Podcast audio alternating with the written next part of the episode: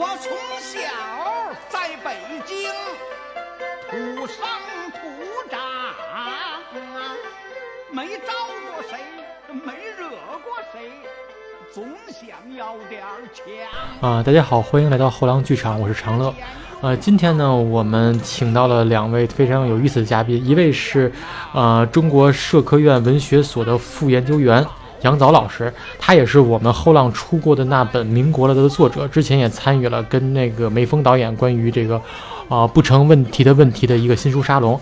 然后另外一位呢是我的同事川山，他是我们刚刚出版的这本老舍和他的作品的责任编辑。啊，说到这里，大家应该知道了，我们这期其实是一期关于老舍他本身的一些故事以及他的作品。呃，其实对于胡金铨笔下老舍这本书，我是当时拿过来以后特别快就读完了，因为我觉得拿起来就没有停下。因为我本身其实是在北京生长起来的，我对于胡金铨他对于老舍的描述，我觉得非常准确。首先，他两点我觉得说的特别好。首先，他又说不喝豆汁儿别提老舍，这个其实我觉得还因为豆汁儿它是比较有门槛儿的一个食品嘛，然后我觉得这点他对于北京人的认识还是挺深。另外也是饮食上的嘛，他说北京菜大多数都是鲁菜，因为北京那种八大楼啊，什么翠华楼基本上都是鲁菜，什么葱烧海参做这些东西，所以我对于这本书一上来就有非常强烈的好感，并且我对于一个电影导演他所具有的视角，我觉得也是非常有趣的。包括他一上来就说啊啊，戊戌六君子砍头的时候是老舍那个刚刚生出来的时候，然后这种这种历史的画面感，我觉得印象很深。老师，您读这本书时候有没有一个特别深的感觉，就是跟以往别人写老舍不同的一个感觉？嗯，因为胡金铨是一九三二年生人，那么他比老舍是小了三十三岁，但即使如此呢，他仍然是在民国时代接受了完整的教育，而且由于他自己的海外身份嘛，就他不是在呃没有留在大陆对吧？台湾、香港都待过，那么他的文风是特别嗯特别典型的民国的文风，就没有改变的那种写法。再加上呢，他跟老舍又是同乡，那么再把北京人或者说北平人的那那那那点味道再掺进去，这就让他这个作品就就是我读的时候我就说，首先是有有一种时空错位感，就是呃还要加上他跟老舍又不是同行，对吧？他是个做搞电影的啊，那么所以就是说，你我们以前读的写老舍的作品，要不就是他的亲人，要不就是他的。呃，或者说同行，比如说我们做文学评论的人，啊，再有呢就是后来的，就是比如说，呃，咱们呃建国后啊，四九年以后的这种研究者对老舍的评价，这三个视角，胡金铨都不一样，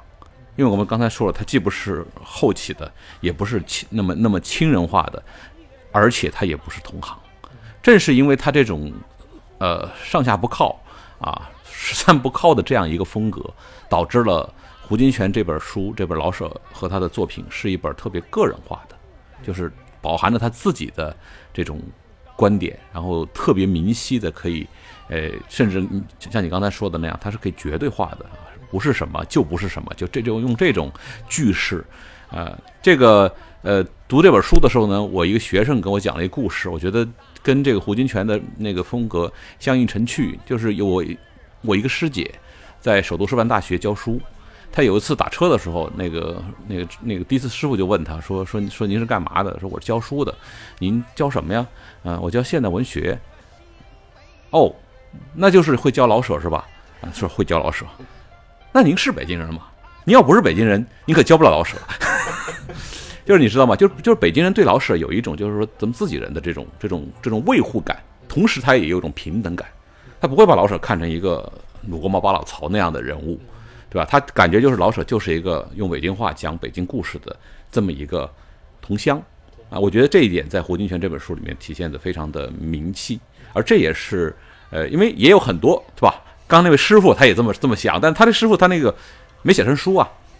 写成书的就胡金铨，所以我觉得这本书它的它的珍贵就在于它的独特性，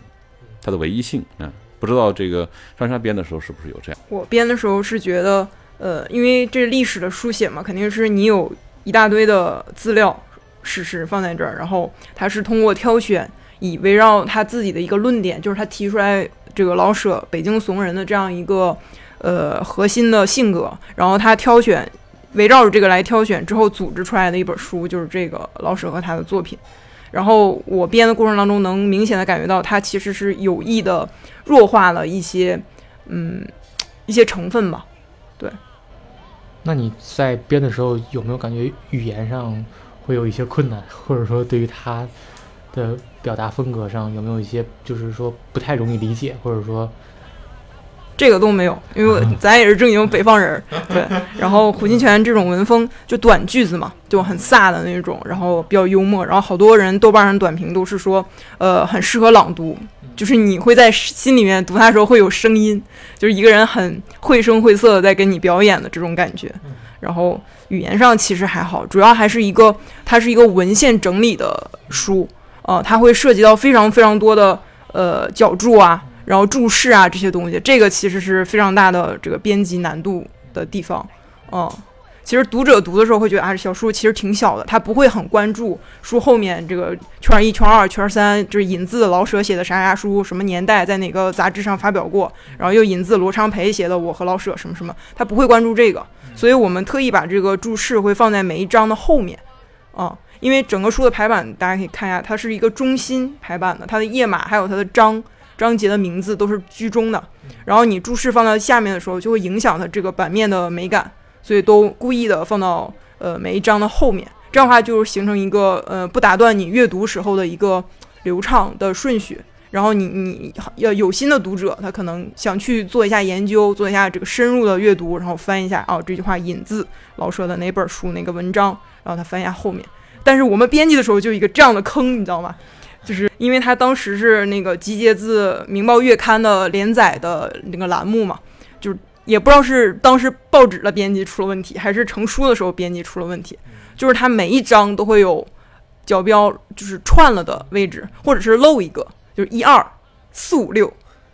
八九，然后中间就空了两个，然后你就不知道它空的那一个是啥。然后但是就是文章里面可能是。缺了那一个就呃那个序号是吧？但是后面的那个呃注释那块又会有那个缺了的那一块，然后你你就要发挥一个推理的精神，你想圈三就是引自老舍的，好比说是呃我怎样写老张的哲学，引自这这个书里面这句话，然后但是文章当中呢你就发现没有这个圈三，在第二段里有一个圈二，在第五段里有一个圈四，这个圈三究竟是哪一句话？中间那两段你就去找吧，你就翻这个原文。引自的老我怎样写老张的哲学，你就去找这个原文，然后你就挑这两段当中哪一个和这文章里的哪一句话，然后 match 上了，然后你要标那个圈三，这是一个非常大的工作。其实，嗯，编这本书的时候难度就在这儿。然后我们这本书呢，就是《明报月刊》上连载的，嗯，七三年到七五年在那儿连载写的，嗯，然后到七七年成书，然后。当时你看，七三到七五年，胡金铨那时候在拍的应该是《迎春阁之风波》，然后《忠烈图》这两个片子。然后他就是找时间抽空，然后去各个欧美大学图书馆里面，然后去找资料嘛。嗯，这样一个情况。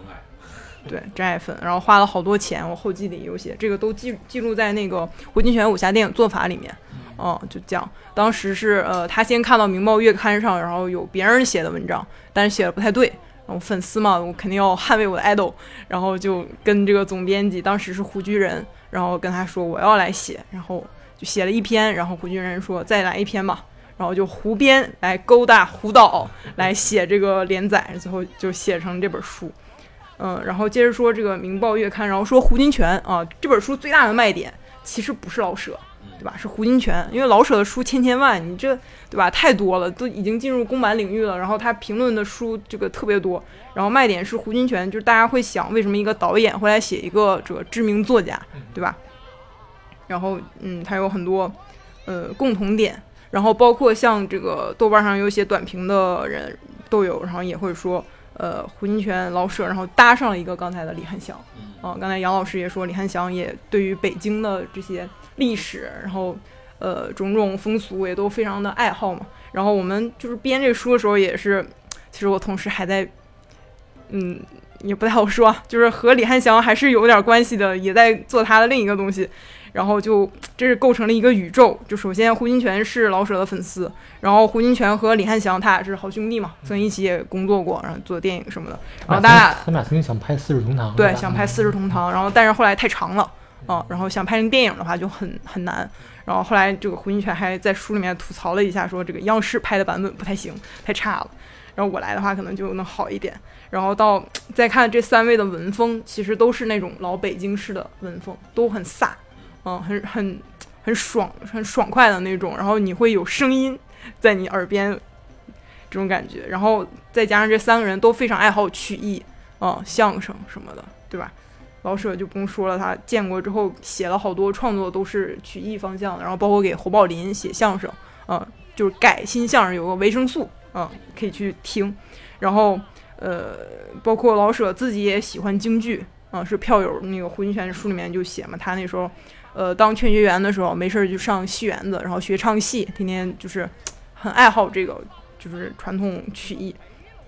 再到后来去青岛，然后搬家的时候也是，首先有一家是家里小孩特别多，然后不行搬了，然后后来有一家狗特别多也不行，然后到第第三户的时候就是。他也看没有狗，没有小孩，觉得清静了。结果大清早这个好，楼上是住了一个票友，啊，天天吊嗓子，然后说这你我喜欢京剧，但是我天天住在票房里，我也受不了，然后又搬家了，有这么一个趣事。然后他是这个喜欢京剧的，然后再到胡金铨，对吧？他的武侠，我们经常会说的，他不是一个动作武侠，啊，它不是一个功夫片，它是其实是采用京剧的一些程式，一动作程式，然后来拍这个武侠片。对，它是一个写意的，不是一个写实的武侠。嗯，然后再到李翰祥拍的好多都是黄梅调电影，对吧？《梁山伯与祝英台》，然后黄梅调它也是来自于京剧啊，包括李翰祥自己也很喜欢京戏，然后也很喜欢相声。对他写的这个《三十年细说从头》里面，没事儿就来两段和这押韵的段子，然后真的没有办法不读出来，都是有声音的。嗯，这这些大家们的特点，然后还有他们都很爱好字画。嗯。老舍那我看书里面就写嘛，呃，在青岛的时候工作之余喜欢收集字画，然后其实挺抠的一个人，但是他买画特别舍得花钱，然后当时还呃让许地山带了三十块银元，然后请齐白石画画。抗战的时候逃难嘛，什么都扔了，只有字画还跟着他自己逃跑，你知道吧？就我一定要收着我字画。然后胡金铨。还有李汉祥，李汉祥那时候也是狂买字画，然后老被人制片骂，说怎么又去外面就是逛街，然后买字画、买古玩什么的，然后把钱都给花了这种。然后再看这三个，嗯，也是像刚才杨早老师也说嘛，就是他们这一生都是处于漂泊动荡的状态。然后我们写《妖风》的时候就抓这个共同点，胡金铨和老舍的共同点就是江湖客之一漂泊者，啊，就是。一定要抓出来一个 slogan 放在上面，就是很戳你的江湖嘛。因为胡金铨首先他自己也是从北京走出来，然后到香港，然后再到美国，然后还去韩国拍片，对吧？就是一直在走。然后你再看他电影里面的角色，也都是处于一个行旅的状态，就是背着一个嗯小小竹筐嘛，那过去那种东西，然后在山间里，在丛林当中，竹林里，然后一直在穿行，我在走啊，然后。可能到了一个地方上打一下，然后嗯，客栈里什么的休息一下，然后我还要不断的去上路，然后去去追求我一个价值嘛。然后我有个同学，他毕业论文写的就是胡金铨，然后他给了一个大的概念，就是去国怀乡，对吧？嗯，老舍这也是不断的，我要离开到这个离开我的故乡，然后再回来，然后再离开，就是出走回归这样一个反复一个潮汐式的过程。嗯，然后再到嗯李汉祥，这也是不断的嘛，在国外啊，然后在在香港、台湾，然后回到大陆，然后包括他书里面也不断写港台同胞受到的一些待遇，对吧？然后再回到大陆一些待遇，他都会写这个区别啊之类的。包括我，我可能读的老舍的作品不多，可能只是停留在中学课本儿。然后那些，比如说课外读物，就是仅仅的，就是那些耳熟能详的作品，包括看过的话剧啊。但其实真正读起来，发现它其实跟作品的关系不大，只是告诉你老舍这个到三九年之前这这段日子是怎么过的，包括他的出生，包括他的海外经历这些东西。但就读到最后，其实有一种戛然而止的感觉，因为这本书写到了知识协，他创办了这个这个文协，就是战时这个文协之后。然后就戛然而止了。其实他很多让大家知道作品，比如说，呃，骆驼祥在我这一辈的四世同堂都在这之后来发展的，而之前只有这个老张的哲学，最最早是老张的哲学，然后还有那个赵子曰二马，对对对，嗯还有然后嗯中短小说，嗯所以我想问一下您两位，就是对于老舍的作品，觉得这段时期，就是文书中所写这段时期和之后的时期，您在看的时候，觉得它有什么差别吗？或者说您更偏爱他的哪段的？老舍在四十年代以后的作品，应该说是肯定比前面要成熟，因为老舍他不是一个这种，呃，当然作家我们很难说叫科班儿出身哈，但是呃，毕竟老舍是没有一个就是说比较正规的文学教育，他不是那种就是说文科大学生毕业然后再那种去写的，甚至他也不是说那种从一个文青，就是那个我们说文文学社团，这个现在史上特别多，就从文学社团，然后一步一步的慢慢进入文学界，他不是这么一个路向来进入的。他的方那个进入文学界的方式呢，有一点像沈从文，但是还没有沈从文跨度那么大，就是他的这个不是从那么底层上来的。所以老舍的这个路道路本身是比较独特的，因此他早期的那个作品其实有好多的试验性。就他一直在尝试怎么是形成自己呃风格，然后怎么传达自己想写的后面的东西。那么当然，你刚才列的这几个几部作品，《骆驼祥子》啊，还有那个呃《四世同堂》啊，包括后来的《茶馆》啊，这些都是他后来比较成熟期的作品。应该说，从艺术价值上来说，呃，老舍肯定是比这个前期要更好。但是呢，老舍的风格实际上在这个四零年之前，我觉得基本上已经定型了，啊，他后面的其实是一个是一个延展，啊，所以我觉得，嗯，胡金铨这本书你也可以把它就理解为叫老舍怎么炼成的啊，这么一个意思也没问题。是觉得胡金铨写到那儿，这也是很多读者在短评里会提到的一部分，就是戛然而止嘛，就写到了老舍四十岁左右的样子。抗战也就是写提到了一部分，到后来建国之后就完全没有涉及了。他好多很有名的戏剧作品、话剧作品都没有涉及。然后我觉得有一方面可能也是因为，呃，建国之后的这个政治政治方面的内容其实不是很好把握，因为他好多作品建国之后嘛，也会被人家说就是相当于被招安了，嗯，对吧？就是人民艺术家嘛，为人民创作。但是你之前为人民创作，你还是在写一些悲剧。然后到了建国之后，就会他自己会产生一个疑惑：新中国里面还能不能写悲剧？啊、就会这样自己有一个疑惑的问题。然后我之前是嗯看到，因为因为编这本书嘛，要就像我刚才说的，要你不断的去找它的原文献，嗯、因为它有好多引用老舍就是字书啊原文的东西。然后但是它那个版本又是比如三几年的什么良友啊或者什么上的版本，然后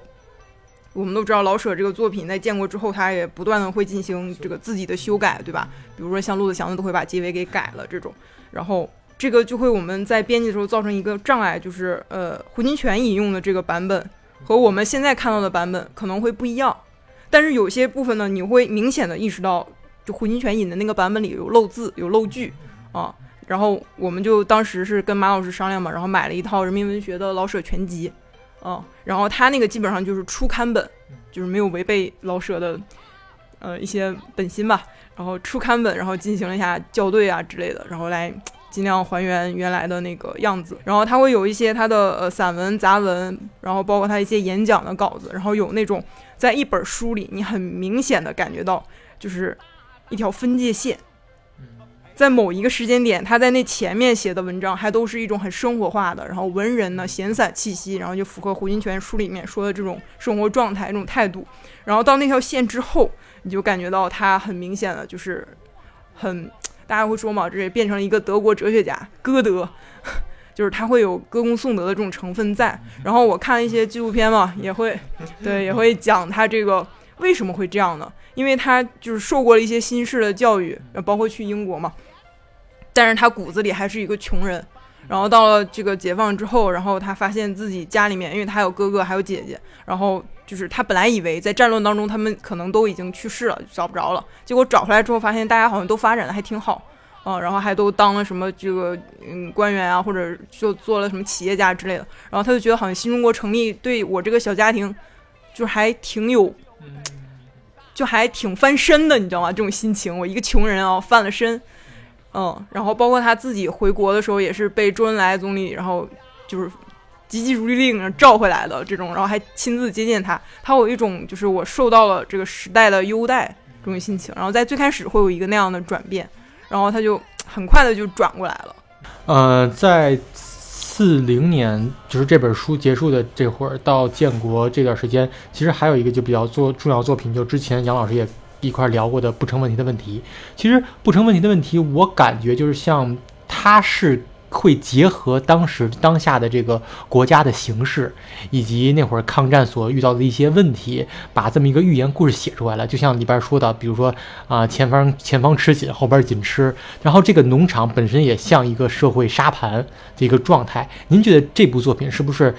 跟他的其他作品还是有一些不同的？就是有有一些更对于当时当下的一个社会的参照。这个呀，就是结合刚才他说这个，我觉得，嗯，我觉得看待像老舍这样的比较大的作家吧，他现在都是有一种，嗯，呃，怎么说呢？就是我们呃做过这个现代文学研究的，完了以后呢，再回头看，他可能会经过禅宗说那种三重境界，就是我们一开始是见山是山，见水是水；第二重是见山不是山，见水不是水；第到最后第三重是见山还是山，见水还是水。我说这个什么意思？就是。呃，我们现在回头看老舍，往往会觉得是不是呃，这个四九或者五零年，也就是他从美国回国这个阶段，是他的一个特别明显的一个分界。呃，当然你可以说，就是说，嗯、你如果从他的作品来这个来看的话，你能明显感觉到他的作品的，比如说自由度，或者说他的这种整个作品的这个这个性质调性开始有所变化。但是其实，如果我们把这个再放大一点，或者因为我们现在已经隔了那么多年了嘛，我们再放大一点来来来仔细来看老舍这一生的话，你就会发现，其实很多东西在更早的时候就已经注定了。比如说老舍的出身，他在这个呃，他在这个民国这个这个社会当中的一个身份，我不知道大家嗯，就是比如说编的时候，我不知道你有没有就是关注这个问题，就是老舍跟胡金铨这个北京人，同时北京人还不是一个北京人，因为老舍是老舍是旗人，旗人在民国后的北京，他是一个很特殊的存在啊。这个，呃呃，就是举一个例子，就是老舍在这个民国时候，他填表的时候，从来不填民族，从来不填民族，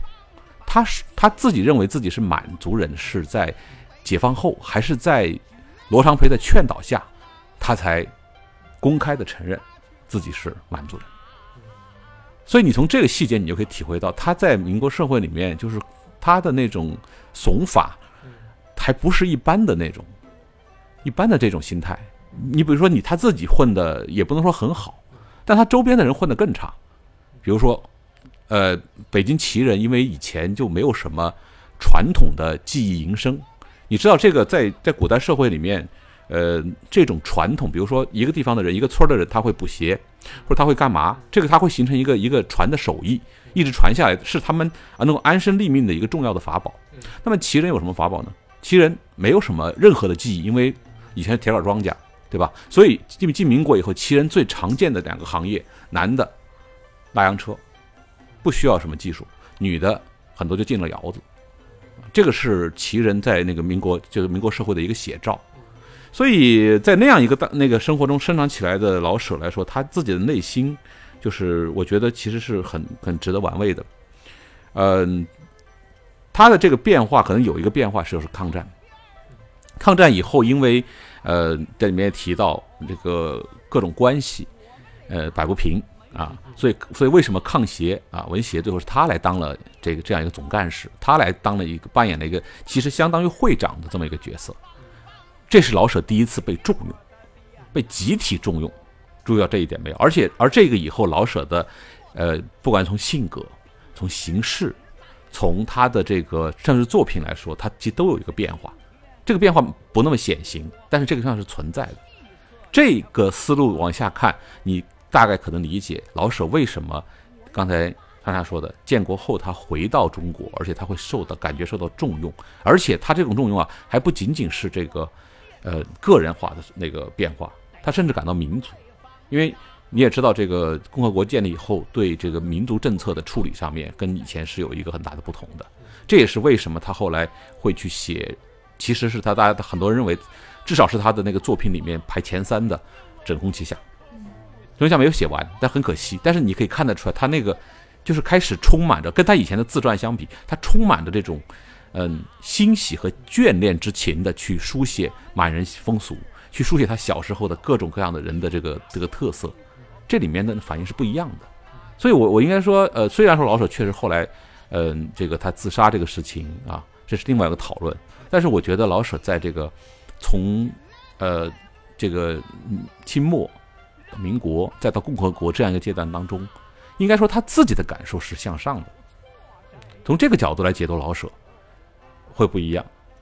所以你你刚才说到不成问题的问题，这个恰恰就发生在他被重用了，被集体重用了这个阶段。重用以后，他对这个。他对这个他的文学里面，他的文字里面表达都是表达出来的对社会的关心，远远超过他之前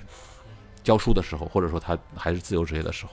所以说这个时候出现不成问题的问题，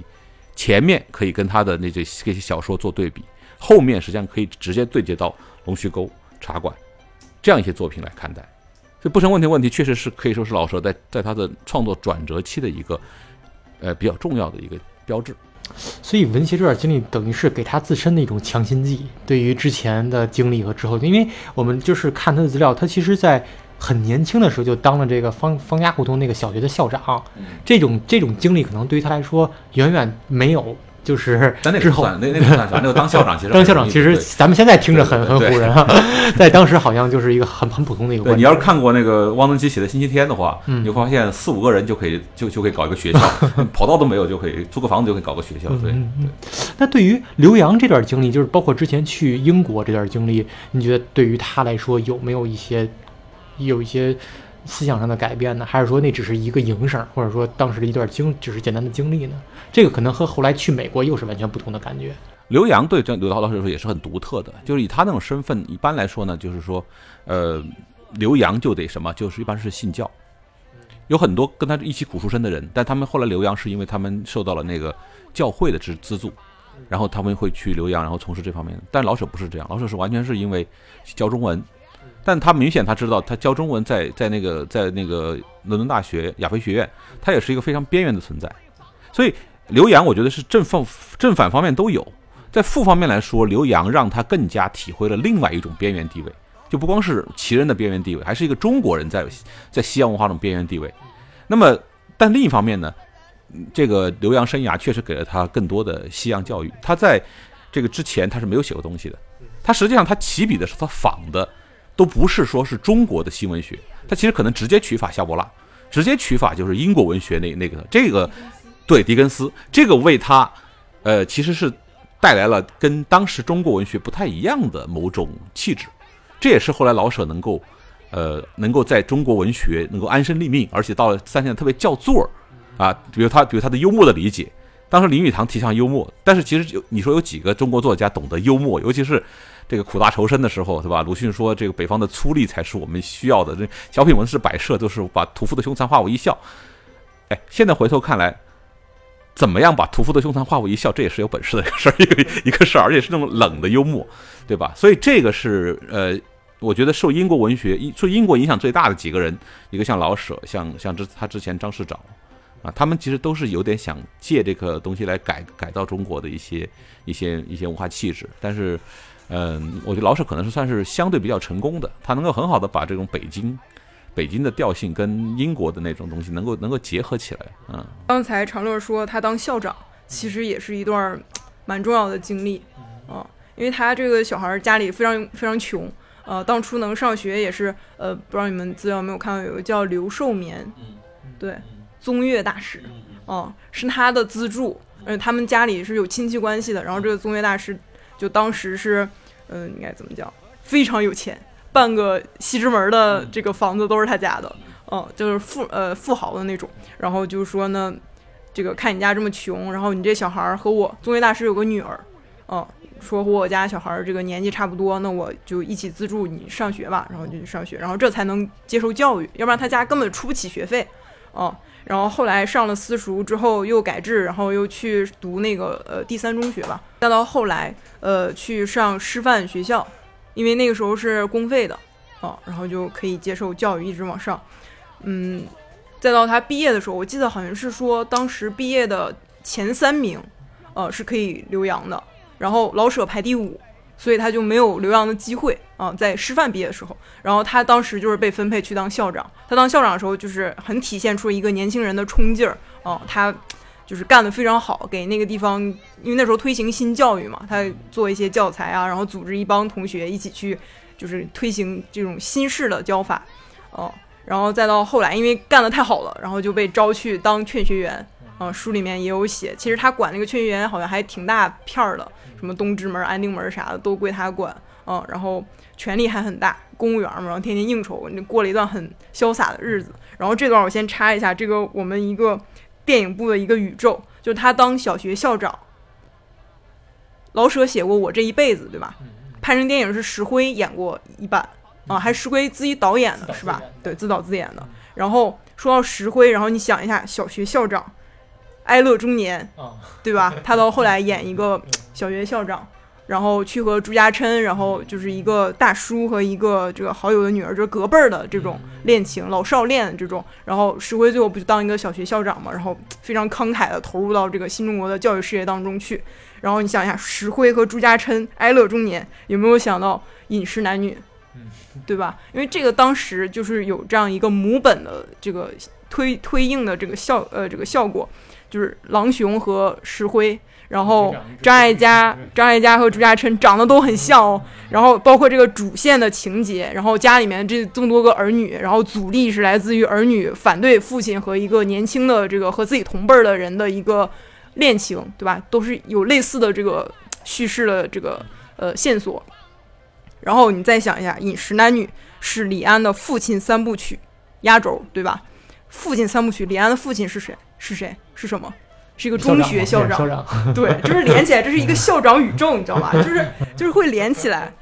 哦，就是其实特别。其实我之前一直在想，就是说，我觉得朗雄和石辉的说话风格是一模一样的，因为朗雄也是非常就是从北京嘛，也是从北京，对他那种说话风格其实非常像石辉。对，你会觉得他是一个非常可靠的男人。因为因为刚才也说到，其实他这段经历对于他在英国创作那个。老张的哲学其实还有很大的影响的，在老张哲学里边，无论是对于学生家长，还是对这个啊劝劝劝劝学员，他的这个描绘其实还是比较生动的。我觉得有一点就是，包括这本胡金铨的这本书上面，你你有一句话就是当时写的叫“江湖客之一漂泊者”，因为刚才杨老师说就是他。呃，老舍的那种边缘化，无论是在英国的边缘化，还是在这个北京的边缘化，其实我觉得胡金铨是不是理解他的这种边缘化？因为胡金铨也是背井离乡，也是一种一个漂泊者，长期最后也是在这个港台港台的这边嘛，所以他本身对于老舍的理解是不是也是更深的？肯定是有啊，就是比如说后来。包括我们从吃上面说，后来港台的不管是梁实秋还是唐鲁孙，他们对老北京的这种回忆啊，就其实骗了很多人，把我也骗了一把。就是你会觉得说，他们对那老北京的那个怀念，确实是深到骨子里去的。而到底问题是这个怀念是在怀念什么东西？其实，呃，这个里面我觉得，呃，包其实包括李汉祥，李汉祥虽然不是北京人，但是他在北京上学，所以他在那个他的剧里面对北京的这种迷恋，就是你看他那个他的好多作品里面，就是说那种。没有必要去去拍那个北京场景，或者说那种那那那种金枪，但他非要把它加进去，就完全是个人趣味在里面表现，跟商业无关，跟跟这个电影本身的主题也没有关系的。就这种对北京的这种古都的怀缅，我觉得是民国的一个共同情绪，嗯，算是共同情绪。对，包括李汉祥最后就是去去世也是在北京的片场去世嘛，他就是坚持要回来拍这个。我说圆明园对政策开放以后一定要过来。对对对，他他拍过一个八旗子弟，这很好玩，陈道明演的，根据那个邓永明的烟壶改编，不算成功，但是你可以看得出来他为什么要拍这电影，其实是其实是有有意思的。对，从建国以后定的这个鲁鲁国毛八老曹，我们很多人耳熟能详这个东西，其实有更多的人，包括郁达夫啊、沈从文都可以算是在文学上在民国时期很有成就的。但是这对于这六个人的圈定，当时是。比较有政治意味呢，还是他们六个人有更多的不一样的东西呢？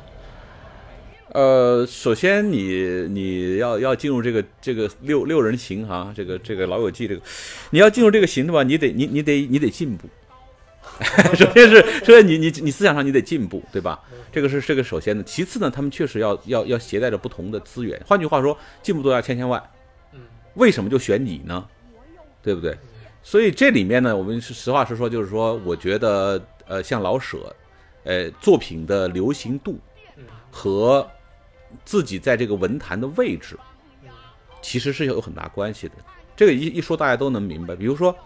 巴金如果只是有《家春秋》，如果没有他在文化生活出版社的那一系列的这种，就是说对后辈的提携，对这个对这个作家出版的这种这种，那他也上不到那个位置。那茅盾就不说了，茅盾、公公若这都是就是说直接就进入了政府阶层去做事儿的。那像曹禺呢，主要是他在戏曲方面、这话剧方面确实是这个一时无两，对吧？他的那个话剧影响力，也包括他后来办这个抗战时候去办这个专科学校。啊，艺专啊，当时在这个江油办艺专的这种这种影响力，就是他对整个戏剧界的覆盖度有巨大关系。而老舍之所以入选，我觉得跟他的跟他的这个文学的经历非常重要。嗯，就是你曾经是这种这个达到一个达到一个位置嘛，而这个位置我们是希望你能够继续为新的政权，为我们新的社会来做些事情的。所以这也是为什么当时这个周恩来授意说全力争取老舍回国。这跟那个时候，呃，这个比如说国民政府会想全力争取周作人南下是一个道理。嗯，是不是这几个人里边，鲁迅和老舍论他的锋利程度上其实是两极？嗯，对你你要这么说也可以，也可以成立，因为因为是这样的哈，就是鲁迅的锋利是建设在他对中国社会的了解和某种意义上他是痛恨身上。我觉得胡敬轩有个说法，就是说有种写法是只有像。像老舍这样的绍兴师爷才写得出来啊，这跟地域文化有有关系。那呃，我刚才说说到这个他的呃老舍的小说经历的时候，其实我就想到一点，就是嗯，他是我们这个事儿啊要两面看。一方面说老舍确实是相对是边缘的，因为他出身不是不够好，或者说他这个资源不够多。但另一方面你要想到这一点，就是老舍其实已经已经是一个用现代话说，他已经是个凤凰男了。他相对他自己的从小的周边的人来说，他已经过得更好了。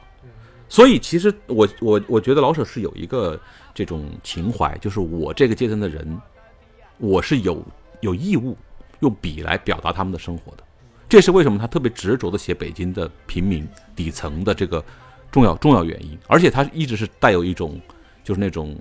宽宽容啊、悲悯、宽容，甚至有的时候有点放纵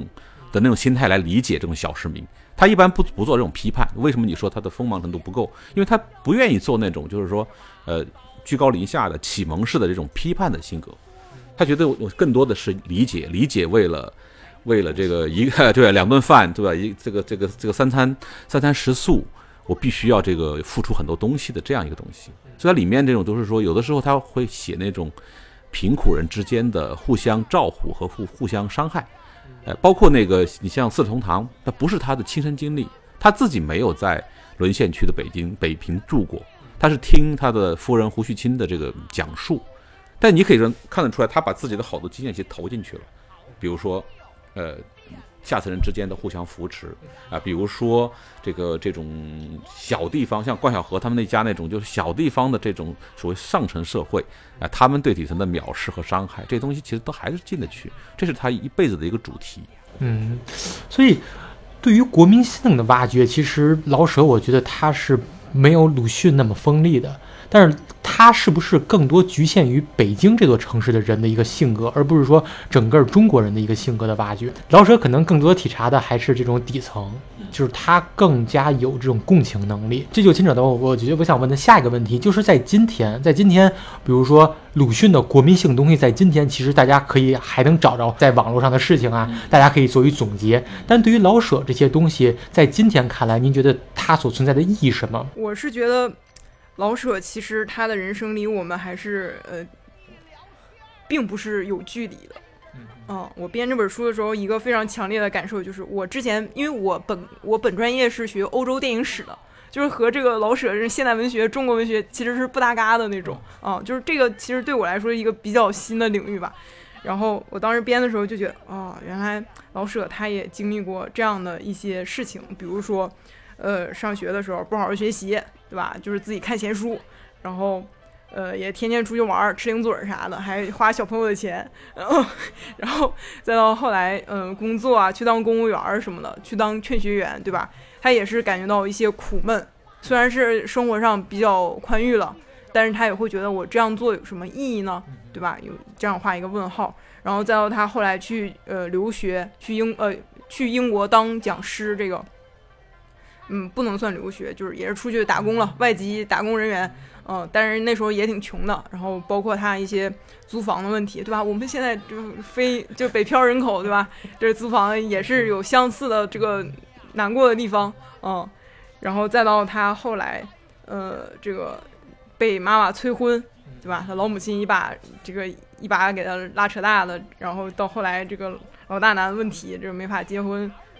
这种种吧，我觉得到现在都是可以找到一些，嗯，和我们生活有相似的地方。然后再到他后来，呃，去当大学讲师、当教授，嗯，在课堂上的一些表现，呃，讲到精彩的地方，跳上桌子给同学们来一段大鼓，对吧？这就是。Captain my Captain，对吧？死亡诗社那个即视感，就是讲嗨了，那我就上去，然后骂一些这个青年教师，我们现在都叫青椒嘛，对吧？辣椒的椒，青椒，说他们不好好备课，对吧？温故而知新，知取薪水，对吧？这都是一些现在存在的现象，就是历史就不断的重演，哦，我觉得就是还是挺有意思的这些东西。然后包括他写的一些小说，我看，呃，他这个《骆驼祥子》是我们也请了那个我们文学部也在重出他的《骆驼祥子》和茶馆嘛。然后《骆驼祥子》，我看咱们推出来的时候就说是在那个年代的北漂故事，对吧？到现在它有很多东西都适用的。然后我标记想读的时候，我就引了一段《骆驼祥子》里面就说嘛，老舍写说这个人生就像枣核一样，两头尖，肚儿大。哦，两头尖就是老了、小了，老的时候、小的时候和老的时候都不容易，想不饿死都很难，都要挣口饭吃，对吧？然后到中年就是肚儿大那个地方，就是你你你处于壮年时期，然后你就要赶紧给自己积攒一些本儿，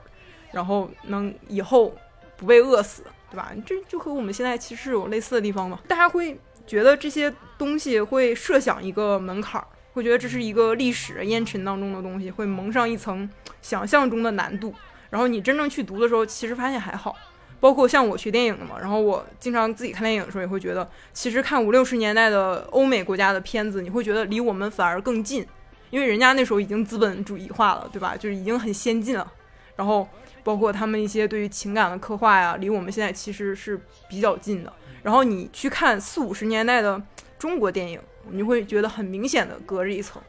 你会觉得好像反而我跟外国片子老片子会更亲近一些，然后跟中国片子会隔着一层，会有这样的一种心理，就是你的历史的想象，你就很难想象到中国的那个那个阶段，然后就是因为中国这个发展非常快嘛，这个政权种种更替啊什么的，然后就会形成一种想象当中的难度。但是其实你调整你这个历史的座椅，对吧？你哗，你退回到过去，你还是可以理解他们当时的一些情感，因为人类的共同的这个困境都是类似的。呃，通常啊，我们认识一个大作家的时候啊，就是有的时候会很吃亏。呃，钱钟书在以前在编那个《宋诗选注》的时候就说过这个事儿，就是说他编的时候呢，因为呃，你每个人就最大作家啊，苏就是苏东坡这种作家。你也不过就最就能选四首，那有的时候有的作家很小，他一辈子就留下一两首名作，那你也得选进去，对不对？所以这样的话，小作家是比大作家要占便宜的。大作家的麻烦就是说，你他你很难去碰他的全貌。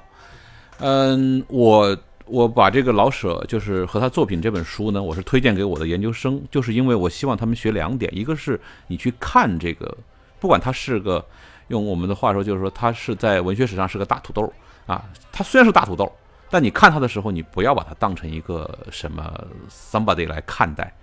像就应该像胡金铨那样，你就是好像看一个同代人一样，好像看一个这样一个作家，同乡作家一样，你先去看他的这东西。第，甚至如果我觉得，嗯，如果愿意的话，这个当这个跟我小时候从从小看导舍的这个经历有关系。我不是那个，就是说跟着。课本啊，或者是跟着文学史教材这么去看的，因为我我我我以前我叔叔是做老舍研究的，我有的时候暑假在他们家玩儿，我就开始翻他他他那个书架上全是老舍，但是小孩没有没有那个耐心看看长篇，所以我最先就是把他短篇全部全都看完了。那么这种情况，我觉得说其实你接触一个人，你可能不必就一定要接触他的，首先就是他的那个最有名的著作，最有名的著作不见得就一定这个，哎，而且他是他的那种，我们说他一个东西推到高处的时候，他实际上是需要下面有基础的，在你没有一个基础之前，你去看，很可能你会觉得割。这就为什么我们我们读名著就没有读网络小说这么亲有亲和力，就是因为它跟我们隔得很隔得很开。所以呢，我觉得呃不一定要说一定就是一一开始，如果我没读过老舍，我一定要去开始读《骆驼祥子》，或者我一定要读《四世同堂》。我觉得那不见得就是一个很好的一个一个路径。呃，第三点，我我想让学生在学他这个书的，还有一点就是他表达。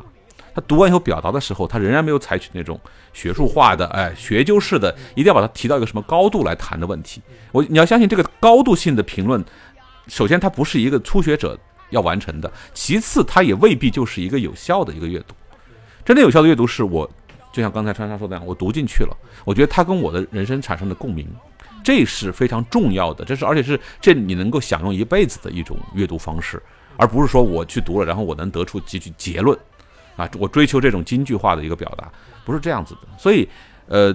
特别像老舍这样，他其实他的那个作品，我觉得是很有生机勃勃的，他非常有生气的一个一个读法。所以，我我也认同胡金铨说，你当然他那个豆汁儿是个比喻了，就不喝豆汁儿不那个什么。所以，包括我，我现在跟几个青年朋友，我们也在做一个尝试，就是比如说，因为现在骆驼祥子已经选入了中学的那个，就是高考的那个课本里面去嘛。然后，我我们尝试，就是我们能不能带着带着一帮学生去走读，就是我们一边读骆驼祥子，一边把骆驼祥子之路走一遍。从比如说高粱，呃，从那个护国寺到高粱桥，高粱桥到模式口，然后回转回来到那个长安街这条，你走过以后，你对这个骆驼祥子的认知，就所谓北漂生活，那时候北漂生活是什么样子，你的认知肯定会不一样。所以我觉得，呃，咱们说读老舍也好，读什么也好，读读任何一大作家都好，其实最好的就是就是全方位攻打，就是用各种我们把各种听觉、视觉，包括有电影是吧？我这一辈子的电影，把那东西都拿进来。包括胡金铨的这个书，都拿进来，从各个方方法来来解读这个这个人物，然后你把它做一个拼图，把它拼起来，这种拼读法才真正是就是能够把它读到你的骨子里去的这种阅读方式，而不是说我我我听说这书好，我要去读一下，就最后那样的话会变成最后一个结果，就是马克吐温说的，文学名著成为人人都想自己读过但是不想去读的那样一批东西，这样就。就麻烦了，对，包括现在这个时代以及这个条件也是允许我们这么做的。你是要说像像二十年前我们聊老舍，我们讲老舍课本，可能只是单纯的从这个文字资料来看，并且现在人的生活也就讲究交互嘛，就是包括从我们的各种媒体，无论是从手机这方面，如果就是你就是像很多旅游景点，也不是也都像故宫，你拿个手机到一个店儿，你可以里边有图像给你显示出来。如果就是像比如说像骆驼祥子这种东西，也可以做成那种软件儿。这个东西到一个地方打卡，这个更符合现代人的一个传传播习惯。呃，包括我看那个杨老师的那本里边提到一个，对于历史，其实您是觉得求活比求真更重要，对，是吧？对于历史，就是其实我觉得胡金铨这本书就把老舍的生活其实写活了。我还记得就是他说老舍刚到这个济南，然后。闻到周围人嘴里大葱味儿，以及在这个被车夫骗吧，车夫说这个去哪儿，就跟其实咱咱们这个门口天天都发生这样的事情，因为咱们这儿南锣鼓巷经常有蹬三轮的嘛，然后经常在那个口那儿，因为那块过不去了，就跟外国人讨价还价，说刚才要五十，你说这五十的距离是哪儿？其实这种这种事情其实还是非常非非常非常有意思的。然后说到老舍的性格，其实我读他这个这本书，我对于他讲北京人的性格其实非常认同的。但是我也有一点，其实比较好奇的一点，就是到最后这么一个，就是按理来说就是挺逆来顺受的这么一个性格，就是，嗯，挺就是老好人这么一个性格，最后为什么就真的能逼到走上那么决绝一条路呢？这个东西我还是想不明白。就是按理说在那么一个大环境下，他应该的感觉应该是啊，这会儿我我就我就认怂，我就我就我就认怂，把这个时代撑过去了，我可能还会有希望。但是什么就让他？最绝望，压死他自己的一个最后一个稻草呢？这个我还是比较好奇的，您怎么看这个事情？我觉得文革哈，王小波说过一一段话，说这个如果知识分子碰到文革这样的事儿吧，就两个选择，就就琢磨琢磨自己能不能过得去。要过得去就熬，过不去就自杀。而老舍你看得出来，他是最比较早的一批，比较早的一批，就大概跟傅雷差不多，傅雷啊、对差不多。所以你你我我我这么想啊，当然这是我说的，什么什么万一老舍这个不同意的话，请不要托梦。我觉得老舍其实他北京人有一点就是，北京人其实不容易相信的。北京在皇城根下，他看过太多的这种王公贵族、世事变幻、大起大落，北京那个对很多东西是不信的。为什么很多很多人觉得北京人很油滑，就说话都是绕着弯儿说？因为他内心他对很多东西其实他其实是虚的，他是虚无的，他不相信这个事儿，所以他跟你说的时候，他就把这个东西把它把它把它把它虚幻化了，就就就用一种随便的口气就把它把它消解掉了。我们说就说，北京有这个特特点，就是可能现在北京人比以前还要重一些，以前是客气，在客客气气当中，就把你这事儿给给给给给怎么说呢，拖起来了或者推到一边了，因为很显然他们心里很知道，就是那事儿跟我没关系。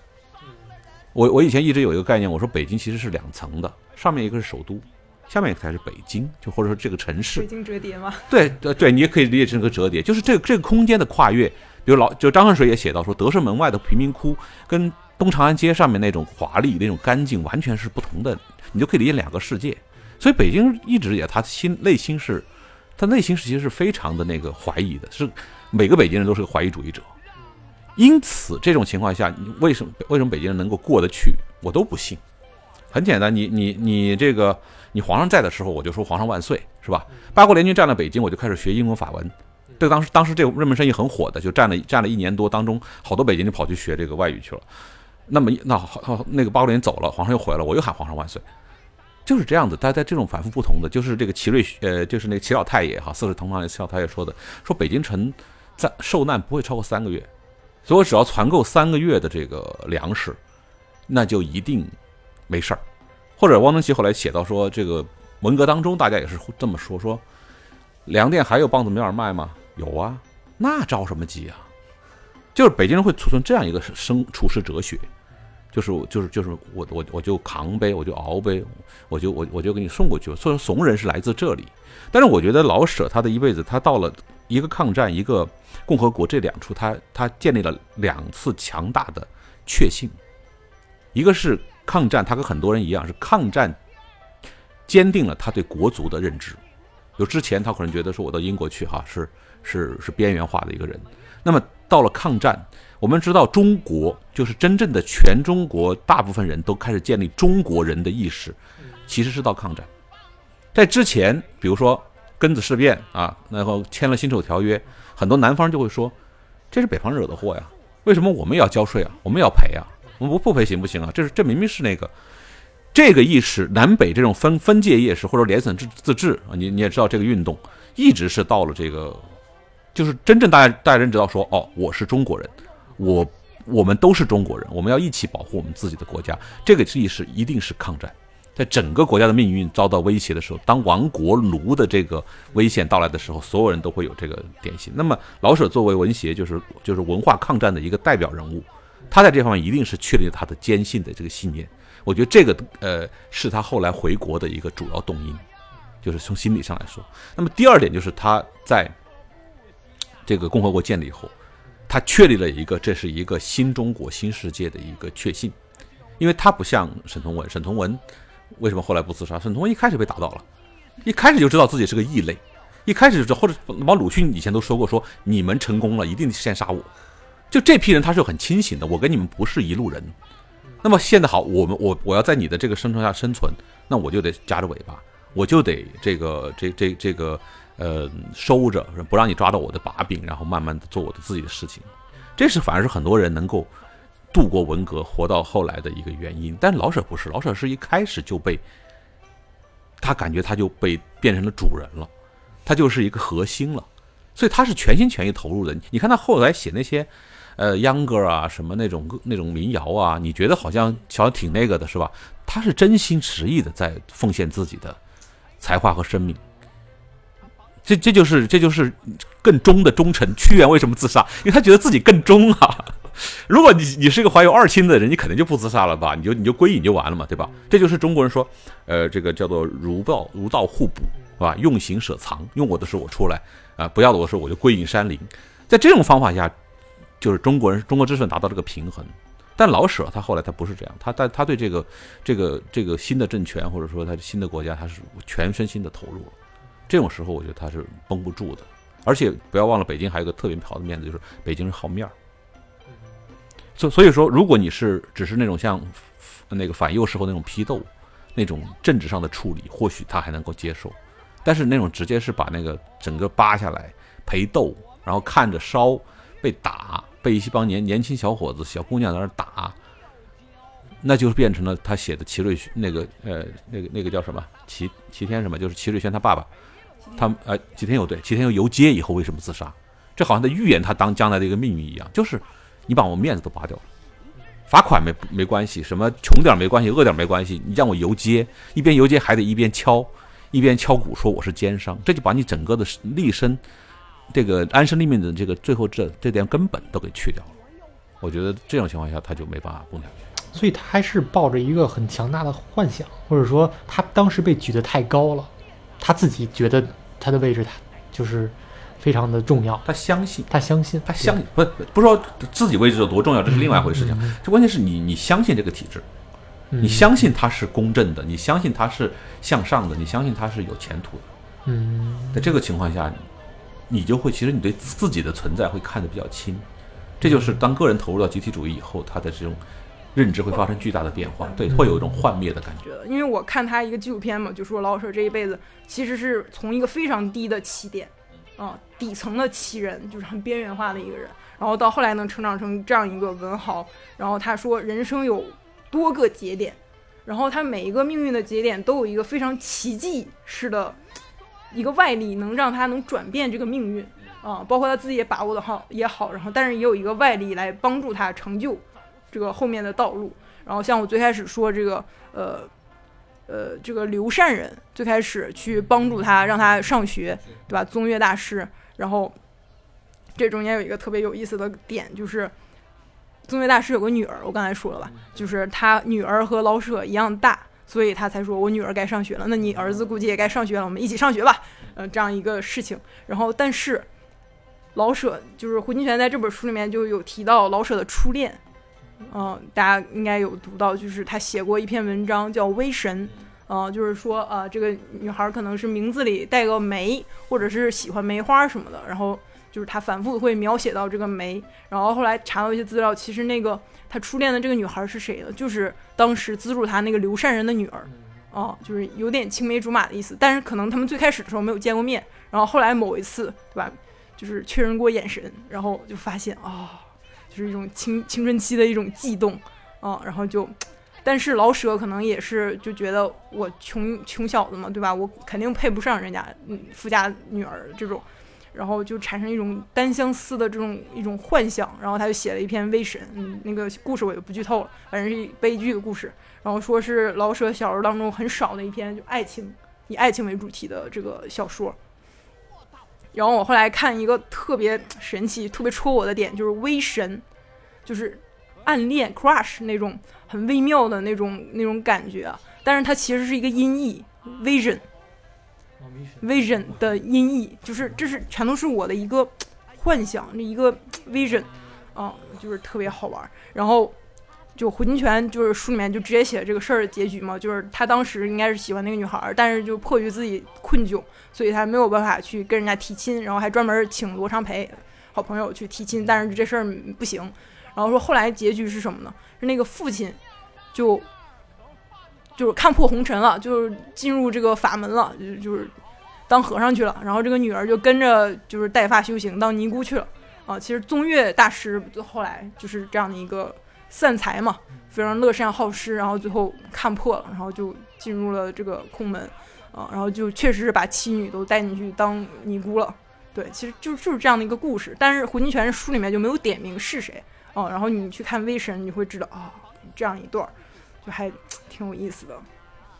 然后呃，接着说，这这最开始对吧？他那个能上学，就是因为刘善人的帮助啊，就非常非常非常巧。然后再到后来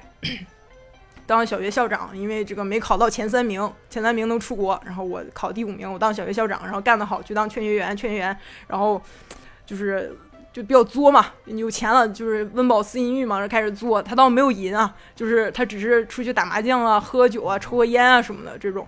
但是他后来慢慢把身体掏空了，那时候就有身体已经被掏空这种这种说法，然后病了一场，然后再到后来他就觉得洗心革面，我不能再这样了。然后后来他就信教了。刚才杨老师好像没有提这个，他就对对对，胡金铨还说了这个这个对吧？他那时候信这个基督教，然后去参加受了洗礼，因为他觉得我要向善，对吧？我不能再这样瞎胡混了。他那年好像是二十一二岁吧，还是在当小学校长啊，然后劝学员啊那那个阶段。然后再到他后来去那个英国去讲去讲学啊，首先是因为他自己也比较上进，他专门读夜校嘛，去学英文什么的，然后认识那个埃文士教埃文士教授，然后后来能介绍他，推荐他去英国教书。然后还有一方面原因是什么呢？刚才姚老师就是忽略了那那一部分，就是呃，英国这个伦敦大学那时候还叫东方学院，然后他招人的时候是委托北京冈瓦市的这个基督教会来招人。对他还是想要一个这个从走这这个教会这一条路，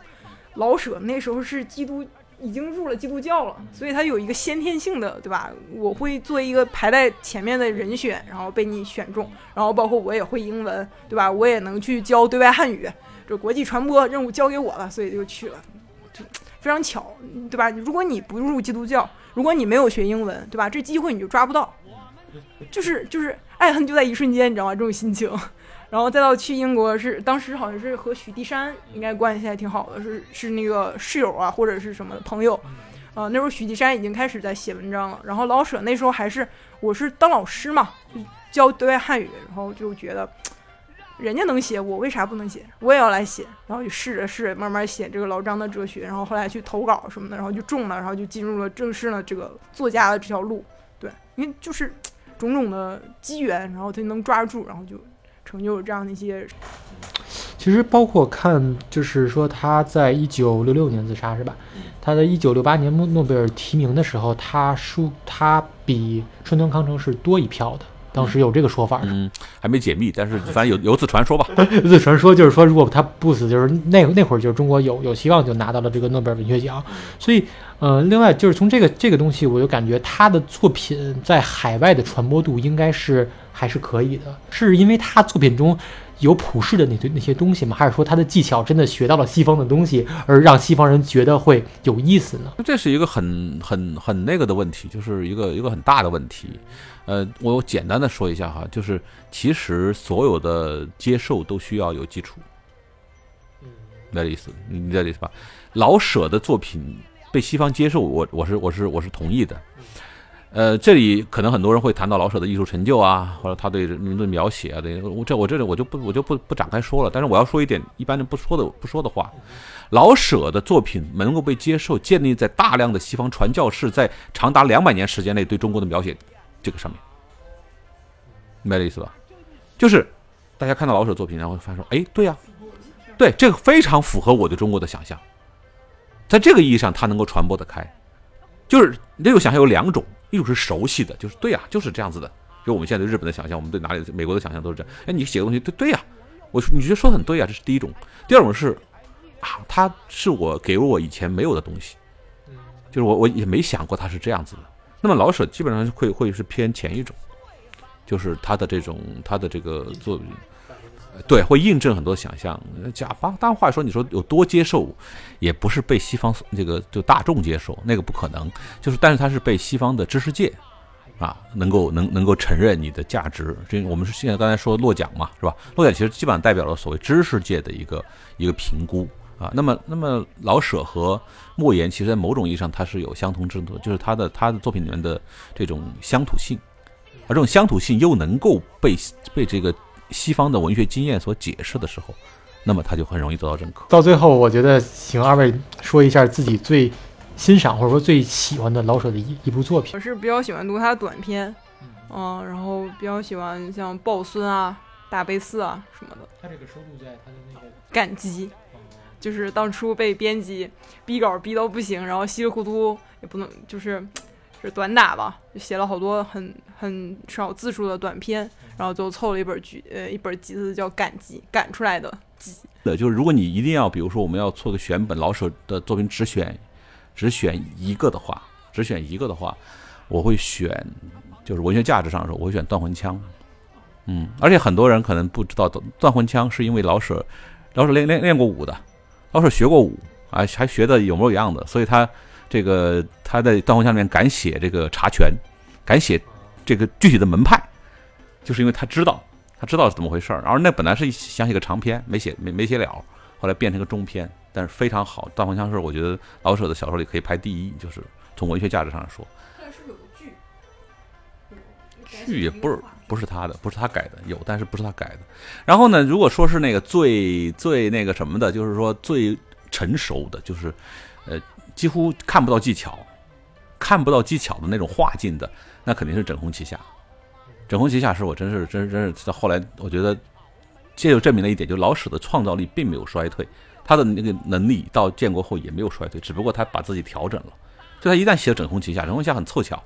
他第一他的民族确定了，第二他的那个对对对那个历史，其实老舍是很喜欢那个就是建国后的一个历史的一个改写，比如说对义和团的肯定，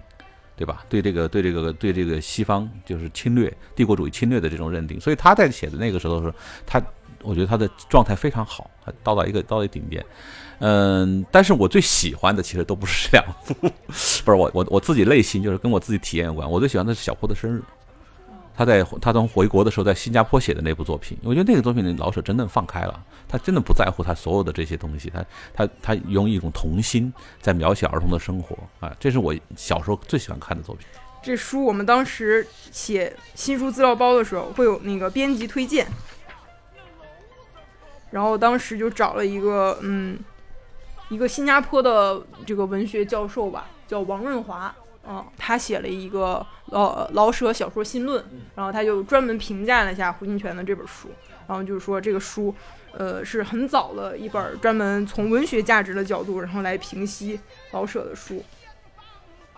然后呃，就是他对于翻译，然后国外的一些推广都很有研究，然后就是一个好很好的著作。然后后来我们一个发现就是这个王润华老师他是新加坡人，然后他那本老舍小说新论我专门买了那本书你知道吗？然后我看了一下他的简介，然后他的目录，他是从什么角度来研究老舍呢？他说我的我的优势是我是新加坡人，老舍在新加坡待过啊，还专门写小坡的生日，然后我就从这个角度然后来切入老舍，尤其是他。从黑暗的心，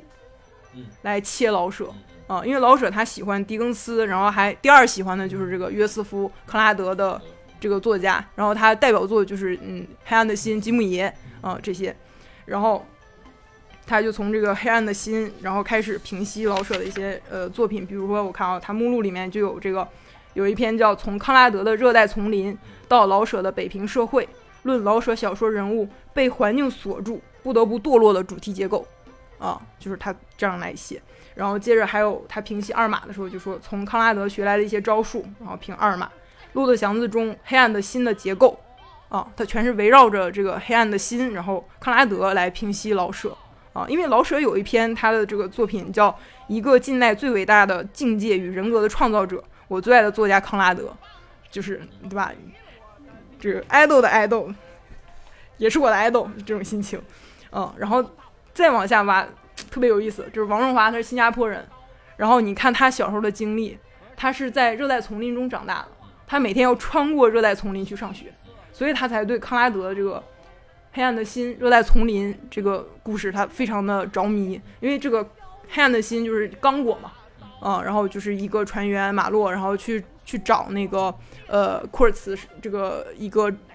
就是所谓的能带来文明的人，然后在刚果那边，然后后来他其实变成一个贪婪堕落的殖民者。然后我们普通的读者可能对于黑暗的心不是很了解，但是你要看过电影《现代启示录》，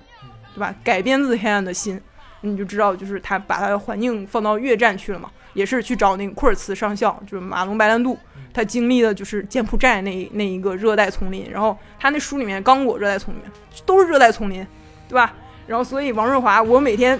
穿过热带丛林去上学，然后他就会对这个特别特别的有感触，所以他不断的用这个黑暗的心，然后从康拉德这个角度，然后潮湿暑热，然后那样一个人会逐渐在这样一个封闭的环境当中，你会堕落，啊，他会有这样的一个主题，然后来挪到老舍的这个作品里面。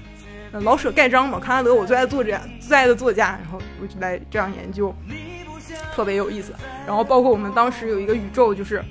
老舍、胡金铨，对吧？这是他们俩之间一个直接的作者和撰主的一个关系。然后我作为一个电影编辑部的编辑，然后我做这样一本文学书，当时有一种被孤立的感觉，因为大家都在编电影书、编戏剧书、表演书，然后我我在编文学书，为什么？为什么是我？然后后来。其实大家在群里面探讨的时候，就是我要接着回到黑暗的心。同时，然后我们同事们在编《教父》，啊，要出一本《教父》的剧本。科波拉，科波拉是《现在启示录》的导演，哦，然后那边还有编这个《星球大战》的。对吧？星球大战的就是卢卡斯，然后斯皮尔伯格，对吧？都是新好莱坞小子那个创建他们一个帝国的那个时候，然后他们在书里面也不断的会写卢卡斯和斯皮尔伯格，然后和这个科波拉，他们彼此可能是编剧，然后是导演，是制片人，他们之间会互相撕，然后又互相的帮助，啊，就是形成一个宇宙。然后再到我这边，老舍黑暗的心，然后科波拉这样一个宇宙，然后好不容易终于碰上了大家的这个边缘。这个心情。